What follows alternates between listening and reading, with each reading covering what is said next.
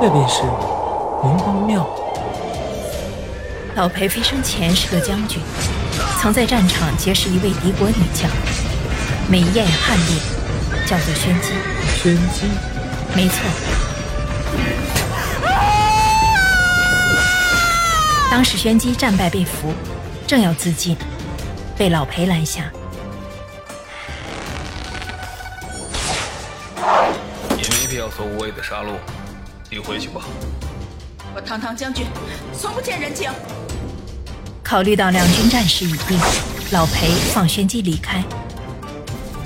可那宣机是个不服输的主，跟老裴一来二去，竟然好上了。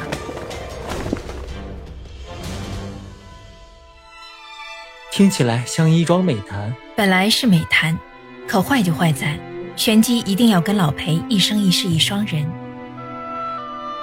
这也没错呀。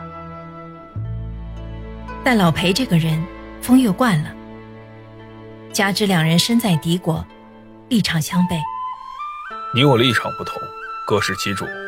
你的故国和士兵都需要你，你该回去了。我要是回去，那我们之间呢？该结束就结束吧。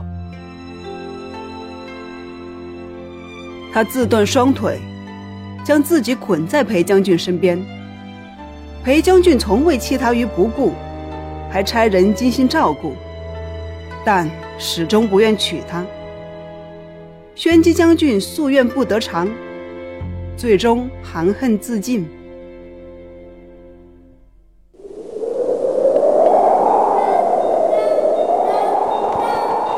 我一直在想，这个声音难道是脚步声？但寻常脚步声不是这样，所以什么样的人会发出这样的声音？恐怕只有双腿患疾、行动不便之人，对吗？宣姬，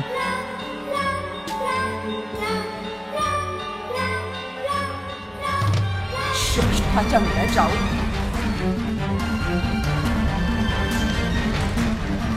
那自己呢？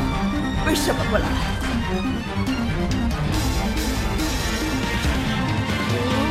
什么不来见我？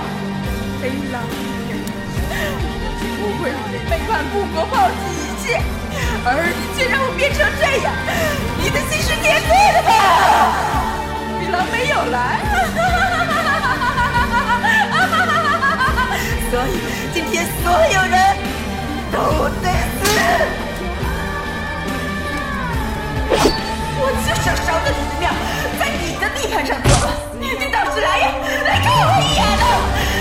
等了你多少年，你竟然还是不肯来？你也知道自己对不起我吗？看看我的腿，看看我现在的样子，我都是为了你，为了你呀！为什么你始终不肯来见我？雷鸣，我诅咒你，你最好永远不要爱上任何人。否则你就会跟我一样，永永远远、